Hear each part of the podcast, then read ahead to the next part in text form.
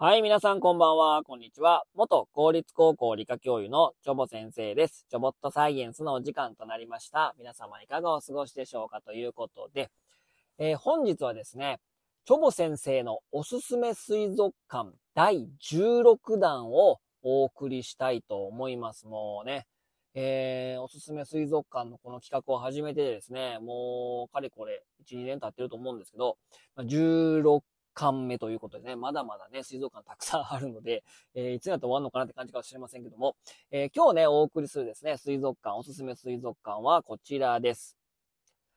アクアトト岐阜ですね。はい、アクアトト岐阜。まあ、正式名称はですね、世界淡水魚園水族館アクアトト岐阜とまあ、いうことでですね、岐阜県の各務原市にありまして、2004年ですかね、2004年に開館したということ。まあ、比較的新しめの、まあ、水族館ですね。で、まあ、名前もついてるようにようにですね、世界淡水魚園ですね。なので、これ淡水魚メイン、淡水魚だけがですね、展示されて、まあ、寄水器のね、ところもあるんですけど、基本的に、えー、淡水魚のみっていうね、なかなかマニアックな、えー、水族館だとね、まあ思うんですけども、えー、このね、アクアトと岐阜ね、まあ、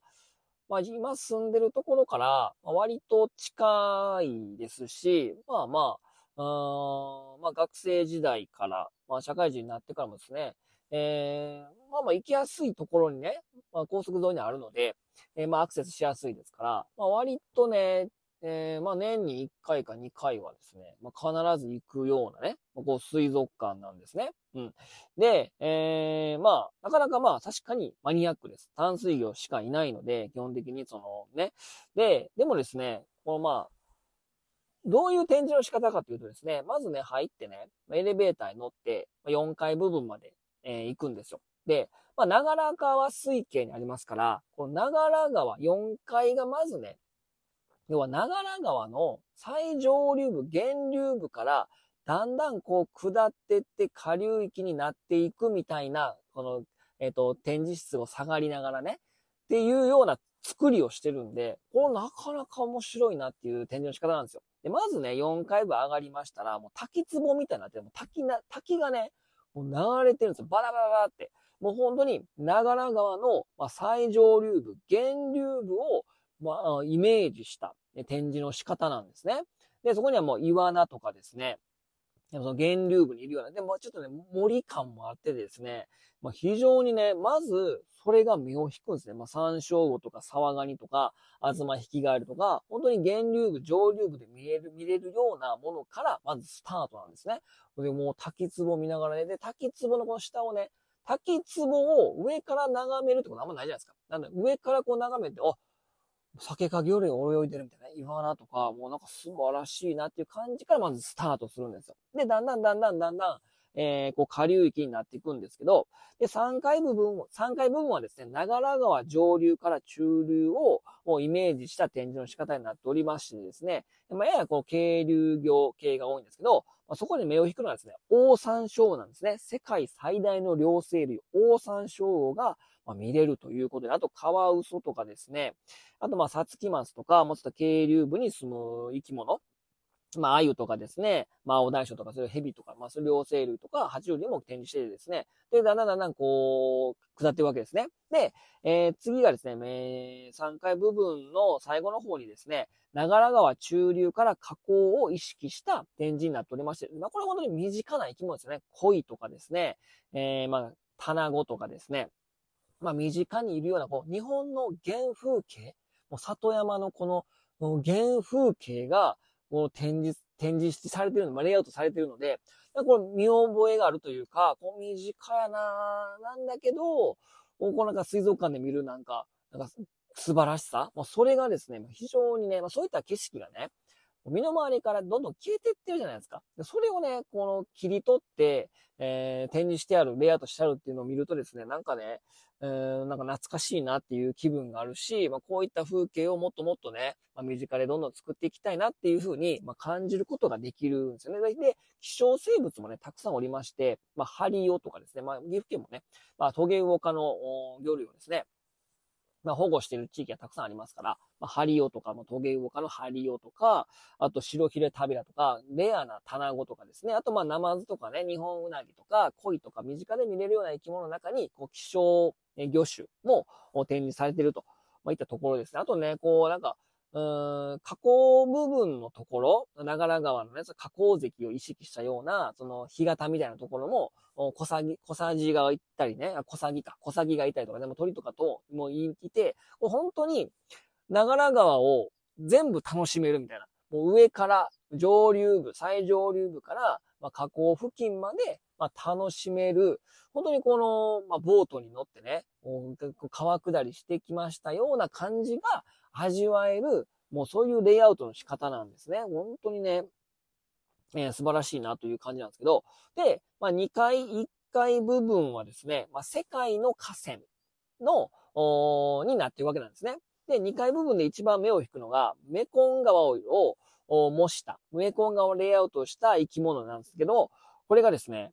メコンオオナマズが見れるっていうのがですね、これがね、超絶ね、レアなんですね。で非常にね、この絶滅の危機に瀕しておりまして、このメコンオオナマズを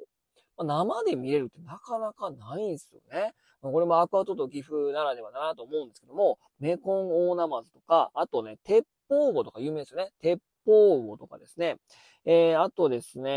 えー、木登り魚とかですね。えー、なかなかこう、世界にの、世界にいるレアな淡水魚が見れると。いうことでね、まあ、これも素晴らしいなということと、あとね、コンゴ川、ね、ジャングルの、アフリカのそのコンゴ川をイメージしたレイアウトだとか、あとタンガニー河口。えこれはですね、ま、2000万、2000万年前の地殻変動によってできた、まあ、要は古代湖として有名なんですよね。まあ、数多くのね、カワスズメ科の魚類が見れると。まあ、なかなかね、ピンとこないとは思うんですけど、確かにまあまあマニアックなんですよ。まあ、タンガニー河口をイメージしたレイアウト。あとアマゾンね。ピラルクが見れる。これもね、レイアウトの仕方もすごい秀逸で雨降ったりとかですね、もうジャングルをね、まあ、非常にね、うまく再現してるんですよね。なので、もうピラルクめちゃめちゃでかいですからね。もうピラルクも目を引くし、もう長良川の上流から下ってきて、こう世界に羽ばたいていくみたいな、もうこういう順路になってるんですね。だからもう本当にね、もう淡水魚好き、熱帯魚好き、あの、アマゾン系のその、あの、あの、ネオンテトラとかね、グッピーとか、まあ、そういった、えー、海外の淡水魚が好きという方はですね、まあ、ぜひね、行ってほしいなというふうに思いますね。結構マニアックなんだけど、まあ、まあ、短っちゃ短ですよね、淡水魚ってね。まあ、その、その辺の川、小川とかあれば、川にいる生き物、川ムツとかおイカとか見ることができると思います。そういったものが、こういったレイアウトにすると、まあ、非常に映えるなということで、まあ、身近にいる生き物が、実はこういった綺麗な姿してるんだよっていうね、まあ、身近にいる生き物の、まあ、素晴らしさに気づくことができる、まあ、そんなね、水族館かなと思います。で、最後1階部分にはですね、まあ、カピバラもいますしですね、えー、ゾウガメもいるので、もうゾウガメ広場とカピバラの広場は結構人気ですね。うん。あとね、清流ふれあいプールということで、まあ、餌やりとかすることもできますし、うぐいにね。えー、で、まあ、食べるところもありますし、えー、あと売店もありますからですね、まあ、非常にですね、もう飽きささない。本当に。で、めちゃくちゃ広いわけじゃないので、なので、えー、あ、もう終わりなんていう感じぐらいで、もう一周しようかなっていうぐらいね、うん、っていうね、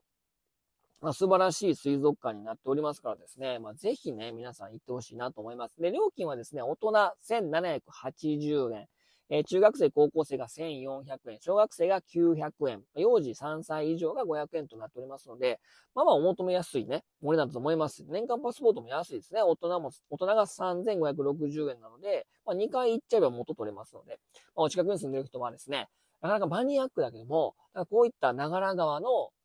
に生息する生き物を知りたいとか、この世界の